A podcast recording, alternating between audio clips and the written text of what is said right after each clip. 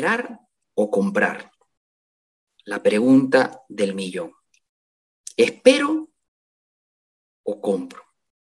Bueno, mira, toda decisión, toda decisión tiene un riesgo. No hay ninguna decisión que no conlleve algún tipo de riesgo. Si tú esperas, lo que podría pasar es que los intereses sigan subiendo, la gente siga comprando, porque acuérdate que gente que compra acá no es gente que vive, que, que gana dinero aquí, sino es gente que gana dinero en Nueva York, en California, en otro país. Entonces le parece barato todavía. Entonces, el riesgo de esperar es que la gente siga comprando, como parece que va a pasar, y los precios sigan subiendo. Ojo, yo estoy, yo soy un convencido que Miami es una ciudad que se ha vuelto extremadamente costosa, no solamente en lo que es en las viviendas, sino también en todo lo demás. Cuando uno va a un restaurante, aquí en Miami, digamos un restaurante upscale, un restaurante elegante, fino, uno no gasta menos de 300 dólares. Comiendo lo mismo, por ejemplo, en Charlotte, en North Carolina, 180. O sea, es impresionante lo costoso que está vivir en Miami. Miami se ha convertido en una ciudad costosa, desde todo punto, no solamente eh, costosa en el sentido de, de la vivienda, es el mercado de rentas más caro de Estados Unidos ahora, proporcional a los ingresos que hay aquí en Miami. Entonces Miami, Miami, Florida, en general, eh, se ha vuelto más caro de vivir. Hay otros estados mucho más baratos. Hay gente también que se está yendo de Florida. Imagínate estas personas que viven de la jubilación que les da el seguro social. No pueden pagar ni un alquiler. No les alcanzaría ni para pagar el alquiler. Entonces se están mudando a otros estados como Nebraska, estados así bien, bien lejos, donde pueden vivir con ese presupuesto, ¿no? Entonces es interesante que, ustedes se den cuenta que Miami se ha convertido en una ciudad costosa para vivir. Y es que hay, hay mucha gente de dinero que, viene y, ha venido a vivir a Miami. Eso es bueno cuando tu negocio, tu, ingreso está ligado a algo que suba, algo que, que, esté, que se beneficie de todo ese movimiento económico. Y yo les quiero comentar algo que ya lo he dicho en alguna otra ocasión, que es, ¿qué debo hacer? ¿Debo esperar a que las casas bajen de precio? ¿Debo esperar a que los intereses bajen para que me alcance con lo que gano para comprarme mi casa? Yo diría que no.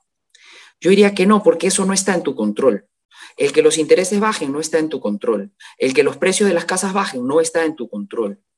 Pero tú sabes que sí está en tu control. En tu control está cuánto ganas.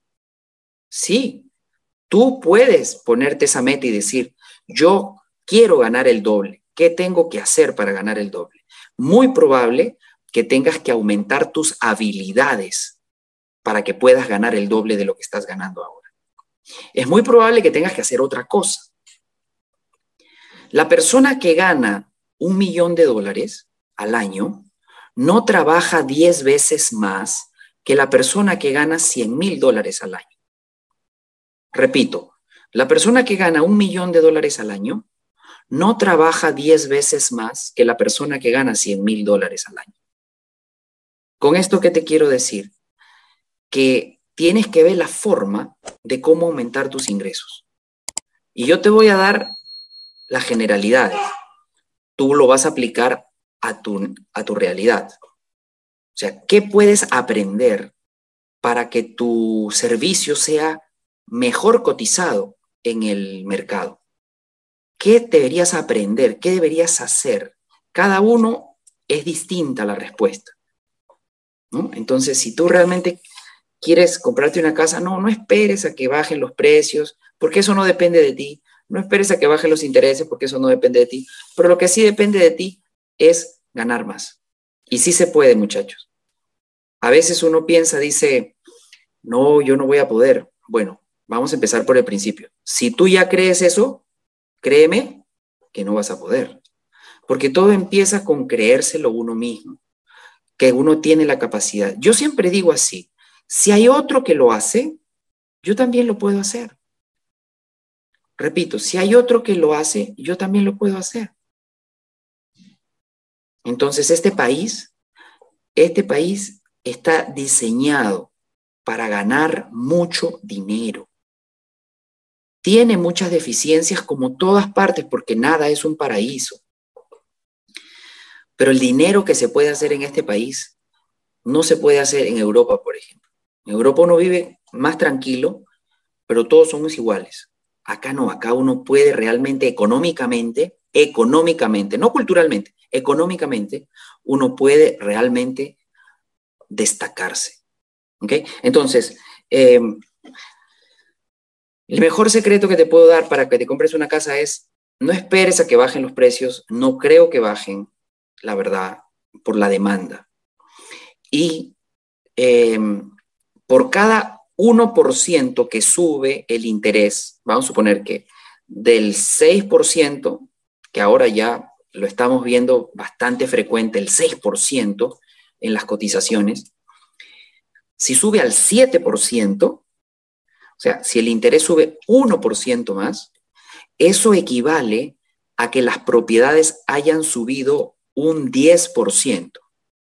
Atención con esta, con esta regla por cada 1% que sube el interés, es como si los precios hubieran subido un 10%. Entonces, de repente, tú dices, ah, de repente el precio baja 10%, sí, pero el interés sube el 1%. Es como si no hubiera pasado nada. Así que para que sepas. Eso es lo que, lo que representa un 1% de incremento en la tasa de interés. Representa 10% de incremento en el precio de la casa. Ok. ¿Las rentas han subido? Sí. Y las rentas han subido proporcionalmente mayor o más que, que lo que han subido las cuotas de las hipotecas.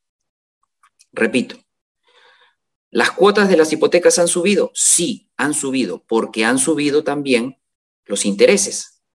Ajá. Sin embargo, más han subido las rentas. Y con una renta no puedes hacer ninguna deducción de ningún tipo en tus impuestos, ni tampoco te beneficias de la parte que es la plusvalía de la propiedad.